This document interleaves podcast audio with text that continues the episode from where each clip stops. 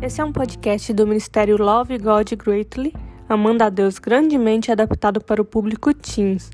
E nós estamos fazendo a leitura do livro O Maior Presente.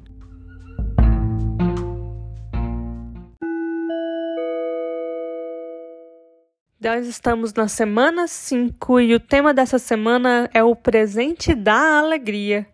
Essa semana, tire um tempo para refletir sobre Tiago, primeiro do verso 2 ao 4. Por que você acha que é importante que você tenha alegria nas provações? As provações sempre têm como objetivo testar a sua fé? Por que precisamos ter perseverança na nossa caminhada de fé? Tire um tempo para refletir sobre essa passagem e sentir a alegria que vem de Jesus. Hoje é segunda-feira da semana 5 e o tema de hoje é Alegria na Sua Presença. A leitura que deve ser feita está em Salmo 16. O verso sopro está no Salmo 16, verso 11 e diz assim: Tu me farás conhecer a vereda da vida, a alegria plena da tua presença, eterno prazer à tua direita. Miguel era um garoto muito curioso e estava refletindo sobre o significado da alegria. Foi ao dicionário e encontrou a definição: fonte ou causa de prazer. Seu irmão mais velho, Júlio, que o observava, disse: Não sei você, mas eu acho que esta é uma boa definição de Jesus. Deus nos deu um grande presente, o presente da alegria. E essa época do advento é especialmente um tempo de celebração das boas novas do nascimento de Jesus, novas que definitivamente nos trazem alegria. Miguel, alegre, respondeu: Eu realmente gosto do Natal porque me sinto alegre. Eu gosto de ver as luzes brilhantes nas ruas e da árvore de Natal.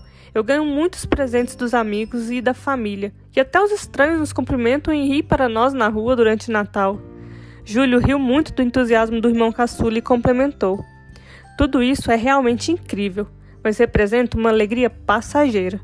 Esta semana nós celebramos uma fonte de alegria que é eterna, quando Deus enviou Jesus à terra para ser o sacrifício final por nossos pecados. Isso tornou-se uma aliança permanentemente e imutável que nos leva a ter novamente um relacionamento com Ele.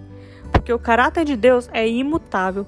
Nós podemos celebrar este Natal sabendo que a nossa alegria se encontra na presença de Deus e que nós podemos experimentá-la pessoalmente por meio do nosso relacionamento com Jesus, o maior presente que já nos foi dado.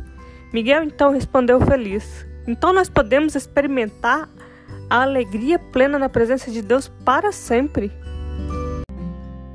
Senhor Deus, agradecemos, Senhor, por nos dar o presente da alegria.